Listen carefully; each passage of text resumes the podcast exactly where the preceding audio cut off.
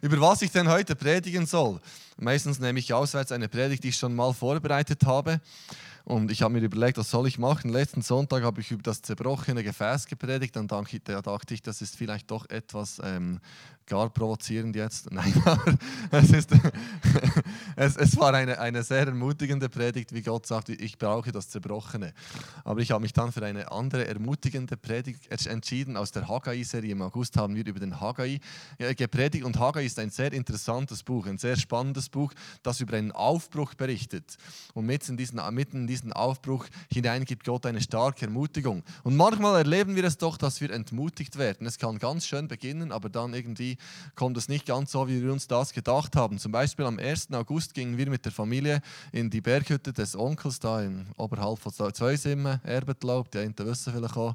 Gingen wir am 1. August feiern mit der Familie, alle Kinder und die Erwachsenen im selben Massenlager. Es war eine spannende Nacht. Es ging erstaunlich gut. Und am, am Abend habe ich den Kindern versprochen, dass sie mit mir zusammen die, die Kühe, die Tiere eintreiben dürfen. Ich weiß nicht, wie man das auf Hochdeutsch sagt, so etwas, aber wir probieren es. Der wisst, was ich meine, gell? Genau. Es geht gut, gell? Jedenfalls, jedenfalls das, habe ich das ihnen versprochen, weil das ist so meine Kindheitserinnerung. Ich war oft auf der Alp im, im, im Sommer bei den Großeltern und habe dort eben, das war mein Job, am, Sommer, am Morgen früh die Kühe einzutreiben, damit sie gemolken werden können. Das muss ich euch nicht erklären, das sind der Spitzer müssen erklären. Aber, Jedenfalls habe ich das versprochen und die, die Kinder waren früh wach und kamen mit. Und die, die Älterin hat noch, hat noch gesagt, ja, habt ihr Stiefel dabei und, und ähm, vielleicht ähm, Regenhosen, weil es ist ganz nass. Und ich habe gesagt, nein, haben wir nicht, aber das geht trotzdem. Und sind da los. Am Anfang war es ganz lustig und blieb auch lustig. Ähm, die Kühe waren, waren aber weit weg. Es hatte diesen Sommer ja wenig Gras und sie waren ganz, ganz oben. Sie hat mir gesagt, wahrscheinlich musst du weit gehen. Zuerst ging ich da in die falsche Richtung nach oben, aber immerhin nach oben, dann in die andere Richtung. So nach einer halben Stunde haben wir sie gefunden. Und bis da war alles gut, oder? Ich hatte auch, das ist eine super Erfahrung für meine Kinder und so. Und dann ging es darum, diese, diese lieben Tiere wieder nach unten zu treiben. Also genau, das war der 1. August. Ich merke, ich muss selber klicken, gell? irgendwann springst du schon her. Du kannst mich auch retten, gell, Frenzel? Du merkst, ich bin komplett im Schilf. Genau, das ist sie noch recht motiviert. Sie sieht zwar nicht so aus, aber eigentlich hat es ihm Spass gemacht. genau, und es ist etwa so ob gegangen. Es gibt ja dort keine Wege, das kennt ihr ja etwa. Und jedenfalls haben wir endlich diese lieben Kühe und, und Kalber gefunden. Ähm, viele waren dann noch auf der anderen Seite des Grabens und ich habe dann gesagt, ich gehe mal die holen. Und ähm, es war tatsächlich nass und ich habe immer gemeint, so ähm, Salomon-Turnschuhe mit Gore-Tex, die seien dicht. Aber ich stellte ziemlich schnell fest, dass es nicht so ist. Und so meine, meine Sohle innen, die hat sich so richtig aufgewölbt und es war nicht mehr wirklich angenehm. Die Kinder hat es mit der Zeit auch so richtig angegurkt und die hatten auch eher Respekt vor diesen Tieren trotz Stecken. Und dann war ich eigentlich alleine, der äh, mich da damit abbefunden hat, diese Tiere runterzutreiben. Und die, die wollten nicht dasselbe wie ich, die wollten noch fressen, die wollten nicht gemolken werden. Also ich wollte auch nicht gemolken werden, aber ich wollte, dass die Kühe gemolken werden. Und ich habe tatsächlich meine Route aufgezeichnet. Genau. Bis hier ist es lustig. Und ich sehe, es ist weitergegangen. Ich bin gefühlt die 15 Mal links und rechts hin und her, bis die, die, die, die, die nicht dort runter wollen. Es war auch stotzig. Und die Kinder hat es auch nicht lustig gedünkt. Und irgendwann ist, genau, haben wir es nicht geschafft. Aber so nach dem siebten, achten Mal war ich dann trotz, dennoch ziemlich entmutigt und ich habe begonnen zu beten. Und ich könnt einmal raten, wo ich begonnen habe zu beten. Das war hier, oder? Ähm, ich sehe, ich ah, jetzt habe ich echt zu weit, jetzt noch zurück ich habe hier habe ich begonnen zu beten und da ist plötzlich Ringer gegangen. Hat tatsächlich beten hilft sogar beim Eintreiben von Kühen. Also, und später habe ich erfahren, dass der Zweijährige, der, also genau der Dreijährige unten war und tatsächlich mit der Zeit auch gebetet hat und hat gesagt, äh, wir haben es aufgeschrieben, nimm Chuli bitte runterkommen. Genau, er hat mir geholfen, mein, mein Leiden gespürt. Und als ich un, unten war, habe ich mich so richtig ähm, als Anfängerbauer gefühlt. Also ich bin es ja auch, ich bin nicht Bauer, ich fühlte mich dann richtig so, was ich eigentlich eben bin, ein Anfängerbauer. Jedenfalls hat mir dann die, die Älperin noch geholfen und hat gesagt, ja Joel, das geht jeden Morgen so, musst du nicht so ein Gewissen machen. Das hat mir dann noch ein bisschen geholfen So, meine Identität als KI-Treiber.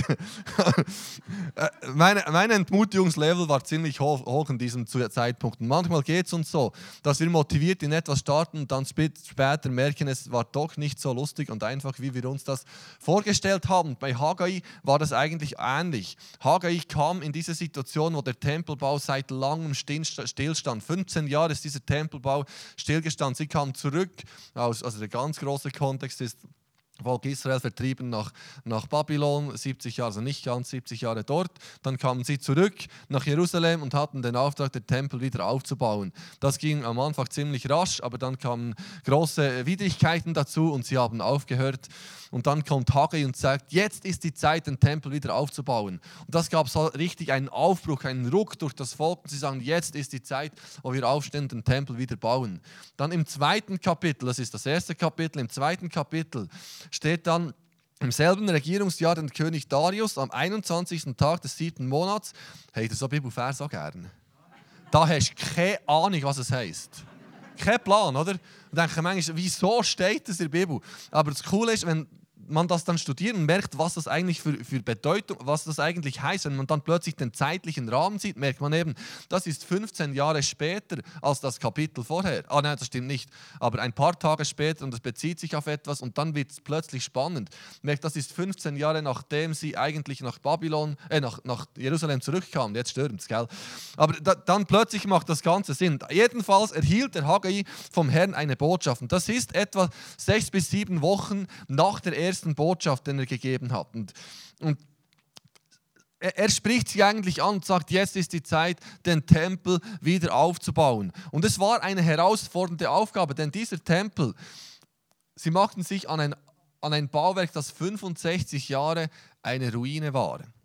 Viele von euch kommen ja vom Bau und, und, wissen, wie man Häuser baut und so. Und wenn eine Baustelle schon nur ein Monat, ein Jahr, zwei, drei Jahre still liegt, dann wisst ihr alle, wie das aussieht. Da wachsen Büsche und weiß auch nicht was alles. Das sieht mehr, nicht mehr so aus, wie es aussehen sollte.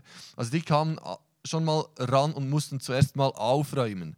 Also die erste Botschaft von Haggai kam und dann musste er sechs bis sieben Wochen später nochmal reinhaken, denn das war entmutigend, was sie taten. Sie mussten eine 15-jährige Baustelle aufräumen. Das ist nicht lustig und dazu kamen noch alle, äh, der ganz quasi Krümpel vom Salomo, da war auch noch etwas vorhanden, weil Nebukadnezar hat nicht einfach alles mitgenommen, das Schwere hat er liegen gelassen, die Steinblöcke. Also bei uns sieht das Wohnzimmer schon nach 10 Minuten aus wie eine Ruine, aber wenn die Kinder so richtig loslegen. Aber hier waren es 15 Jahre. 15 Jahre, es ist wirklich so im Fall. Du kannst aufräumen, 15 Minuten später das Gefühl, wieso habe ich vorhin etwas gemacht. Aber es geht euch allen gleich.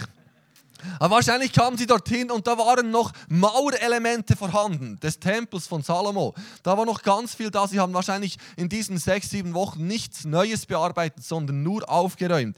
Sie haben die übrig gebliebenen Mauern begutachtet und haben gedacht, leck, hätte ein schönes Gebäude gehabt. Jetzt bauen wir noch, nur noch so etwas Kleines. Und sie waren eigentlich sehr stark entmutigt. Der Punkt ist auch, sie haben, das ist genau nach der Sommerferien, unser Wäscheberg, das ist schon ein Moment vor Entmutigung, wenn du heimkommst. Ungefähr so hat das ausgesehen. Am ersten Tag des sechsten Monats gab Haggai seine erste Botschaft und hat gesagt, jetzt ist es Zeit, einen Tempel aufzubauen. Sie brauchten zuerst mal 21 Tage, um sich zu sortieren. Und dann am 22. haben sie begonnen zu arbeiten. Am 25. war Sabbat, haben sie nichts gemacht, haben sie wieder ein paar Tage gearbeitet.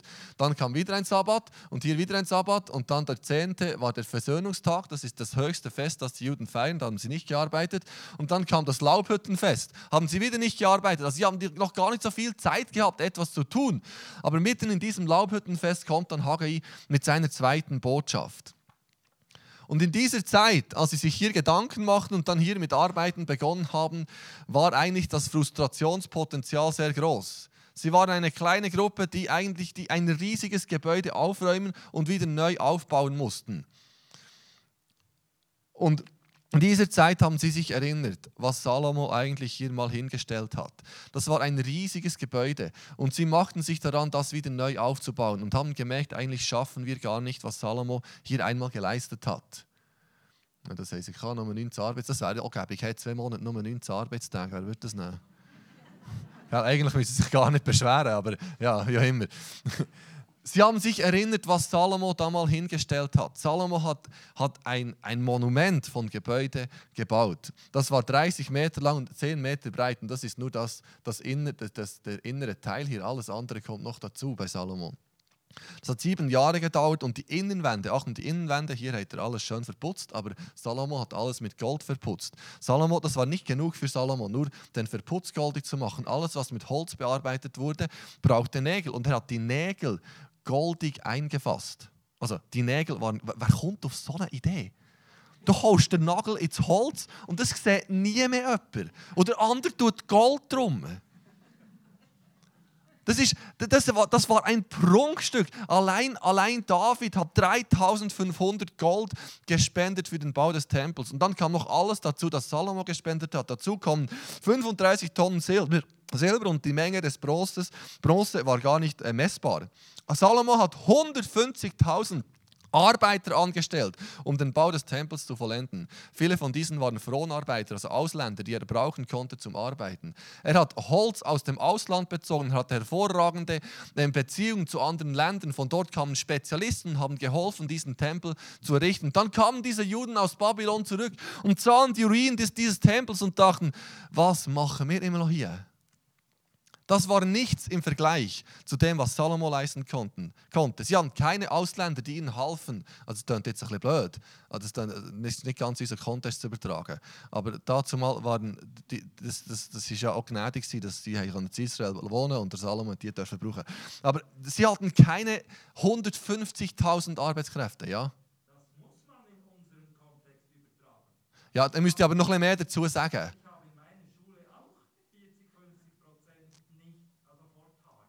Ja, ja, ja. Aber das sind ja nicht die, die uns Drecksbüte machen. Darum, finde ich, darum genau, müssen wir ein bisschen mehr dazu sagen. Ja, so.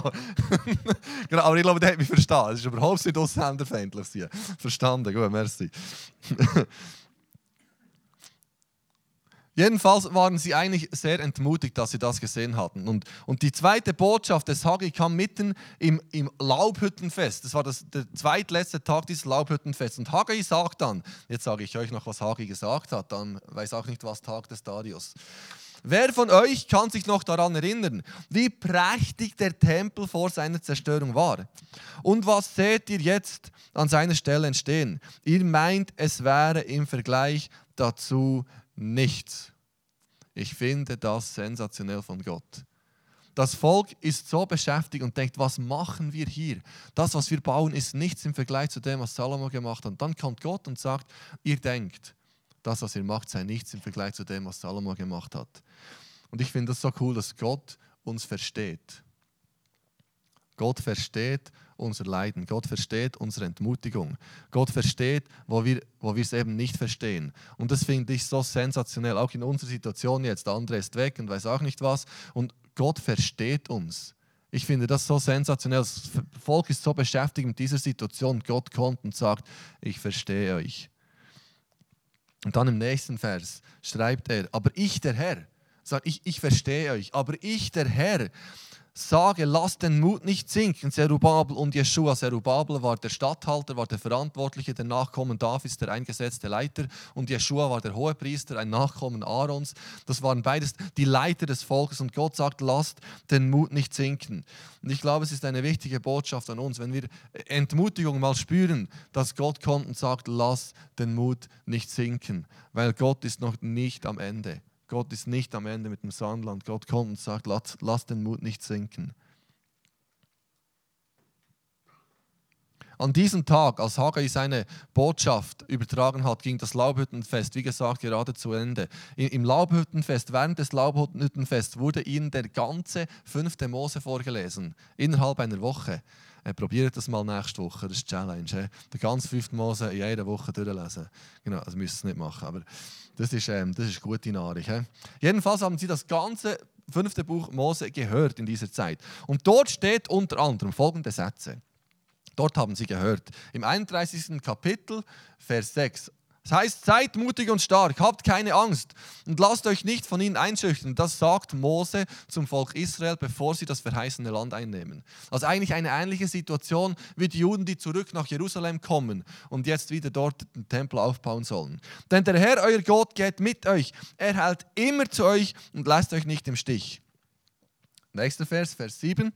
Dann rief Mose Josua zu sich und sagte vor allen Israeliten zu ihm, sei mutig und stark.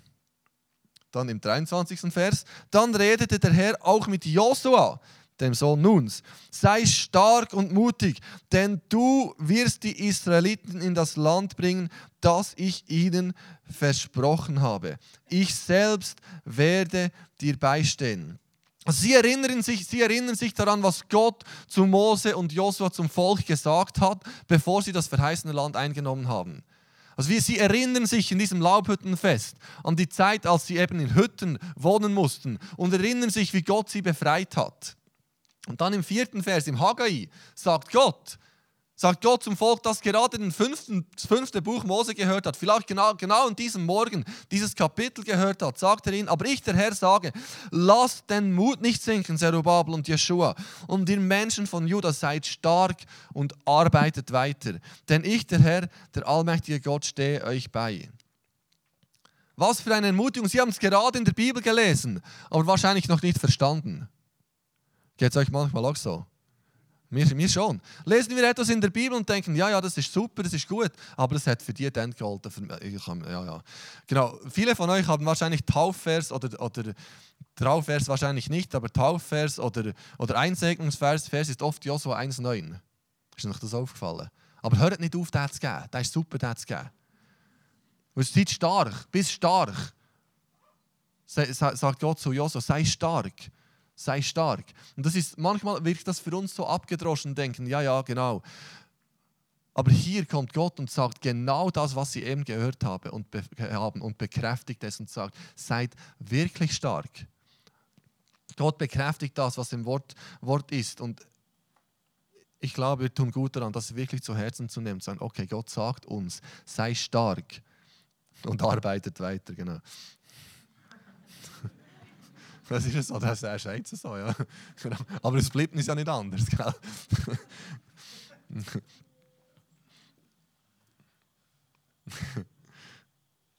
Aber manchmal sind es so Situationen, wo wir sagen, ja, in einer Beziehung ist es herausfordernd, finanziell ist es herausfordernd, Kinder, die vielleicht nichts mit Gott zu tun haben wollen oder Süchte, wo wir immer noch nicht frei sind, ähm, gesundheitliche Herausforderungen, psychische Herausforderungen, was auch immer. Und Gott kommt und sagt, sei stark es geht weiter. Sei stark, es geht weiter. Und dann im nächsten Vers, das ist so eine richtige Ermutigungsbombe. Haggai 2, wenn es dir mal schlecht geht, musst du Haggai 2 reinziehen. Das ist, das ist Ermutigung hoch 10. Es geht noch weiter, nämlich da seid stark, stark sie. Und dann im nächsten Vers, seid stark und arbeitet weiter, denn ich, der Herr, der allmächtige Herr, stehe euch bei. Ich halte, was ich euren Vorfahren versprochen habe, als ich sie, als sie aus Ägypten zogen. Gott nimmt nochmal Bezug zu dem, was sie gerade im Laubhüttenfest gehört haben. Mein Geist bleibt mitten unter euch. Habt also keine Angst. Was für eine Zusage. Gott sagt ihnen, ich stehe euch bei. Der Wiederaufbau des Tempels war nicht einfach. Das war begleitet von Widerstand. Und Gott sagt, Gott, ich stehe euch bei. Gott, der Herr, steht euch bei. Und das ist eine Verheißung. Sie haben sich gerade mit dem Auszug aus Ägypten beschäftigt und haben gelesen, wie Gott am Sinai Mose begegnet ist wie Gott mit seiner Gegenwart in die Stiftshütte eingezogen ist und immer dort war, mit der Rauchsäule, mit der Feuersäule. Wenn die, wenn die Rauchsäule sich erhob, erhob sich das ganze Volk und ging mit, weil sie sagten, wenn wir irgendwo sein wollen, wollen wir in der Gegenwart Gottes sein. Und Gottes Gegenwart war immer beim Volk. Als dann David die Bundeslade nach Jerusalem holte und später Salomo den Tempel einweihte, fiel die Herrlichkeit Gottes so stark im Tempel, dass die Priester ihren Dienst nicht mehr tun konnten. Auf das freue ich mich wie verrückt. An das haben sie sich erinnert. Es waren auf den Tag ziemlich genau 400, es war auf den Tag 444 Jahre, nachdem Salomo den Tempel eingeweiht hat. Und Gott bekräftigt nochmal und sagt, meine Gegenwart ist mit euch. Was für eine Verheißung. In großen Herausforderungen dürfen wir immer wissen, Gott ist mit uns. Seine Gegenwart verlässt uns nicht. Egal wie sich die Situationen auf der Erde verändern, seine Gegenwart weicht nicht von uns. Wir fragen manchmal, wieso dauert das 15 Jahre? Genau, das fragen wir das manchmal schon. wieso bin ich immer noch krank? Wieso bringe ich nicht mehr Frucht? Wieso wollen meine Freunde nichts von Gott wissen? Wieso ist Bibellesen manchmal so schwierig? Wieso ist Ehe so herausfordernd? Wieso, wieso ist das Leben so? Diese Fragen sind manchmal sogar okay, aber was wichtig ist, dass wir darin wissen, Gott ist mitten unter uns. Gottes Gegenwart verlässt uns nicht. Das ist Gottes Zuspruch in dieser Situation von Haggai. Ich halte meinen Bund. Gott sagt, ich halte den Bund, den ich mit Abraham, Isaac, Jakob geschlossen habe. Der, der, der Gott, der am Sinai euch begegnet ist, der Gott, der im Tempel von Salomo gegenwärtig war. Und jetzt sieht alles viel kleiner aus, sieht alles viel unbedeutender aus, aber Gott sagt, meine Gegenwart bleibt bei euch. Dann kommt eine vierte Ermutigung. Habt keine Angst. Dann sagt Gott noch, habt keine Angst. Das war angsteinflößend, die Situation dort. Aber Gott sagt, es braucht, ihr braucht keine Angst zu haben. In der Bibel steht über 80 Mal, fürchte dich nicht. Weil es eine Realität ist, dass Dinge uns Angst machen. Dass Dinge uns, äh, uns, uns herausfordern. Das ist normal. Und über 80 Mal sagt Gott, fürchte dich nicht. Spannend ist ja, Salomo brauchte sieben Jahre für die Erstellung seines Tempels, sie brauchten dann nur fünf Jahre. Gut, im Neuen Testament steht irgendetwas von 47 Jahren, das war dann später, wurde dann nochmals ziemlich viel umgebaut dort bei diesem Tempel, deshalb waren es im Ganzen dann schon 47 Jahre. Im sechsten Vers, es geht dann weiter, die, Ermutigung von Haggai ist noch nicht fertig, ah, das ist super, es geht noch weiter. Ich, der Herr, Vers 6, ich, der Herr, der allmächtige Gott, sage euch, jetzt Achtung, Gott, Gott sagt, schon bald werde ich noch einmal die ganze Welt erschüttern. Ist nicht, aber an Corona hat gedacht. Himmel und Erde, Land und Meer, nein, wahrscheinlich nicht, es hat schon viel Schlimmeres gesehen, geile Weltgeschichte. Die Krise ist eigentlich gar nicht so groß, aber es ist um eine. Aber Gott sagt, er wird nochmal die Erde erschüttern. Und noch spannend, dass in dieser Situation bei Haggai, sie waren an diesem Tempel dran und dachten, es ist eigentlich etwas recht Kleines, das wir hier bauen und irgendwie unbedeutend. Und Gott öffnet den Blick und sagt, ich werde noch einmal Himmel und Erde erschüttern. Und spannend ist, im Hebräerbrief finden wir eine Referenz zu diesem Text. Und dort schreibt Paulus, nimmt, nimmt Bezug auf Haggai und sagt, Gott wird noch einmal alles erschüttern. Und schreibt dann, aber auf uns, aber auf uns wartet ein Reich, das niemals erschüttert wird. Das ist im Hebräer 12. Steht nochmal, Gott wird alles erschüttern, aber auf uns wartet ein Reich, das unerschütterlich ist. Und irgendwie gibt Haggai diesem Volk dort einen Blick, dass nochmal was kommen wird, das bedeutender ist als das, was sie jetzt sehen. Und dann im Vers 8. Denn mir, dem Herrn, dem allmächtigen Gott, gehört alles Silber und Gold. Finde ich schon noch krass. Sie, sie, sie hatten diese Not und merkten, wir haben gar nicht das Gold, wir haben gar nicht das Silber, wir haben gar nicht das Geld. Sie hatten wahrscheinlich nicht mal so viel Bronze, wie, da, wie, wie Salomo Gold hatte. Das, das, sie waren arm. Und, und sie, sie, sie fühlten sich unwürdig, dass sie gar nicht den Tempel so schön herrichten konnten, wie Salomo das tat. Und dann kommt Gott und sagt, mir, dem Herrn, dem Allmächtigen Gott, gehört alles Silber und Gold. Was für eine Zusage von Gott. Der sagt sogar im materiellen Bedürfnis, sogar in der materiellen Herausforderung, sagt Gott, mir gehört alles Silber und Gold.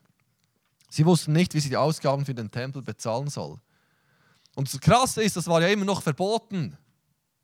Das war immer noch das, das, das Edikt vom, vom Artaxerxes oder welchem auch immer. Das ist so ein bisschen schwierig, die zu übersetzen, weil das aus der Bibel und der Wirklichkeit genau zusammengehören. Aber äh, es geht am Schluss schon auf. Äh, eigentlich fingen Archäologen im Nachhinein immer raus, dass die Bibel recht hatte. Gell? Gell, ist das so, Peter? Fast immer. Kommen sie dann irgendwie nach ein paar Jahren und sagen, ah, wir, wir haben herausgefunden, die Bibel hat eben doch recht an diesem Punkt. Darum nehmen wir alle an, die Bibel hat recht. Aber es war immer noch verboten. Es war immer noch verboten, den Tempel zu bauen. Und Gott sagt, jetzt macht mal. Sie haben sich dann erkundigt beim König Darius, der war frisch im Amt. Und, und dann passiert kurz nachdem, dass Gott sagt bei Haggai, mir gehört alles Silber und Gold, lesen wir in Esra 6. In Esra 6 steht dann, aus den Einkünften des Königs, da kommt eine Botschaft, okay. Dann gehen sie zum König und der König schreibt dann zurück und sagt, jetzt ist der Tempelbau erlaubt. Und der König schreibt in seinen Brief, ich muss euch erklären, was ich da vorlese.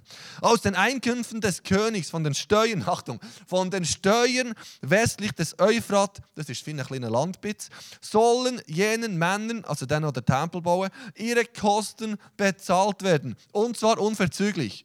Gott sagt ihnen, mir gehört Silber und Gold und ein paar Monate später kommt dieser Brief vom König. Passt, hä? Gebt ihnen was immer, das geht noch weiter, was immer an jungen Stieren, Widder und Lämmen für die Brandopfer und den Gott des Himmels nötig ist.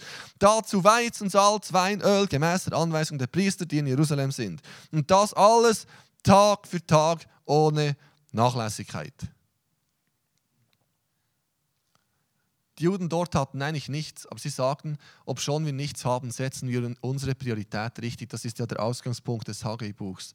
Das Haggai kommt und sagt, sagt, ihr müsst eure Priorität aufs Reich Gottes setzen. Und dann machen sie das.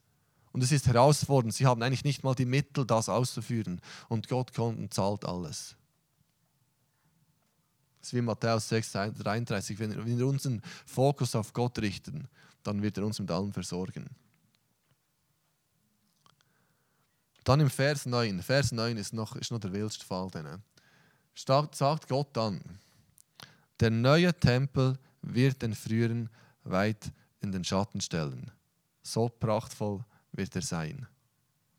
Nach diesem Satz standen wahrscheinlich alle da und sagten, Haggai. Haggai, Haggai, bist du da? Das passt jetzt wirklich nicht. Das war doch hier Stress, dass der neue Tempel nicht das ist, was der alte war. Und dann kommt Gott tatsächlich und sagt ihnen, der neue Tempel wird prachtvoller sein als der von Salomo, wo sogar die Nägel hat vergoldet. Also die, die schaffen die hier Bereiche. Gibt es Reiche, die die Nägel vergolden? Gibt es das? Hast du schon mal jemand gesehen? Nicht, gell? Wasserhähne, ja klar, aber das siehst du ja. Das macht ja Sinn, aber der Nagel, den du reinschlägst, also, dass du oben der Kopf vom Nagel vergold ist okay, das macht Sinn, aber wie auch immer, genau. Äh, siehst, seht ihr es mal, die Reichen von heute sind nicht einmal so reich, wie der Salomo war. Der war noch viel verrückter. Der, war noch, viel, der ist noch viel, viel mehr im Wohlstand. Die Reichen heute ist ein Seich dagegen. Genau, das ist meine Erkenntnis aufgrund der Nägel. Gut, jetzt vielleicht exegetisch ein bisschen schwieriger. Alles gleich. Aber was Gott hier macht, ist unglaublich. Gott sagt, was ihr baut, ist wichtig. Gott sagt dem Volk, das eigentlich dachte, das, was wir hier leisten können, ist nichts. Sagt Gott ihnen, was ihr baut, ist wichtig und was ihr baut, ist von Bedeutung. Und tatsächlich hat er recht. Das ist selbstverständlich eine Verheißung auf Jesus. Da bin ich jetzt exegetisch überzeugt. Hey. Das ist eine Verheißung auf Jesus. Und in diesem Tempel ging Jesus höchst persönlich aus und ein. Natürlich trug dieser äh, Tempel die größere Herrlichkeit, als die Salomos Tempel tat. Die Juden hatten aber keine Ahnung, was sie eigentlich bauten. Und uns geht es manchmal genau gleich. Wir bauen Tag für Tag das, was wir tun, und haben keine Ahnung, was es geistlich eigentlich für eine Bedeutung hat was für ein, was für ein Erbe wir hinterlassen. Was Gott an Potenzial sieht, an dem, was wir Tag für Tag tun.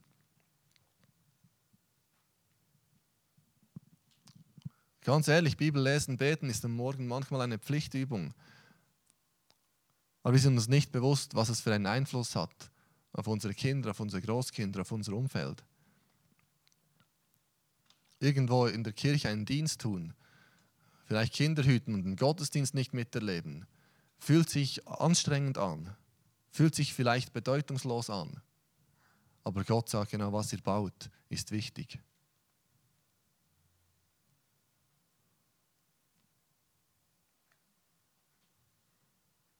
Ich glaube, Gott sagt uns ganz konkret, was ihr baut, ist wichtig. Es geht dann weiter im, im Vers 9 noch, ich habe nur das A gebracht. Und B steht, an dieser Stätte werde ich Frieden und Heil schenken. Das verspreche ich der Herr, der allmächtige Gott. Was für eine Verheißung. Jesus kam und brachte Frieden und Heil. Jesus kam und hat die Welt für immer verändert. Und dieser Tempel, den sie gebaut haben, war Schauplatz vieler Predigten. Im Johannesevangelium steht immer wieder, Jesus war im Tempel. Die Pharisäer konnten ihn so gar nicht einordnen. Aber er war in diesem Tempel, der bei Haggai gebaut wurde. Und ich glaube, Gottes Botschaft ist, was wir bauen, ist wichtig und ist viel wichtiger, als wir das denken. Ich fasse nochmals zusammen. He? Gott sieht unsere Herausforderung, was es auch immer ist. Es muss nicht jetzt nur die Herausforderung sein, dass der Pastor weg ist. Es gibt viele andere Herausforderungen. Vielleicht sagt ihr, da wüsste ich, meine Herausforderung im Leben ist hundertmal größer als das hier. Es gibt so viele Herausforderungen, aber Gott sieht es und Gott versteht es. Und dann sagt er, lass den Mut nicht sinken. Manchmal brauchen wir das, dass uns jemand sagt, hey, lass den Mut nicht sinken. Ich brauche das manchmal. Letzte Woche habe ich mich so tierisch aufgeregt über das Corona-Zeug. Ich sage, für Konferenz mit dem Testen, das ist gaga, das ist so mühsam im Fall. Aber irgendwie bringen wir es her. Genau, man kann bei uns am Freitag und Samstagmorgen sich gratis testen, für die Konferenz zu kommen. Irgendwie haben wir das hergebracht, aber das ist manchmal ein bisschen mühsam, oder? Und ich habe mich so aufgeregt. Und ich brauchte Menschen, die mir sagen, lass den Mut nicht sinken. Komm, es ist nicht so schlimm, es geht weiter. Und Gott baut sein Reich. Seid stark und arbeitet weiter. Genau, das habe ich auch hören. Seid stark und arbeitet weiter. Also manchmal braucht so eine Pause, gell? Aber, aber die Botschaft war, hey, hört nicht auf das zu bauen, was ich euch aufgetragen habe. Um das geht es. Hört nicht auf, das zu bauen, was ich euch aufgetragen habe. Und Gott steht uns bei mit seiner Gegenwart, mit seiner ganzen Fülle will er uns beistehen und gegenwärtig sein. Und sagt, habt keine Angst. Und Gott hat die Zukunft in der Hand. Was er eigentlich sagt, ich werde nochmal Erde und Himmel erschütten. Und Gott sagt, ich habe die Zukunft in der Hand. Das gilt auch für jetzt. Und Gott hat die Ressourcen, wo wir sie nicht haben, hat sie Gott noch und sagt, was ihr baut, ist wichtig und er wird Frieden und Heil schenken. Jesus, ich danke dir für die Botschaft vom Haggai, die eigentlich so weit weg ist von unserem Kontext, von unserem Leben und gleich so zu uns redet. Und Herr, ich bitte, dass du gerade jetzt in unser Leben, in unser Herz das einbrünnst von dieser Ermutigung, die du heute Morgen uns ganz persönlich, ganz konkret zusprechen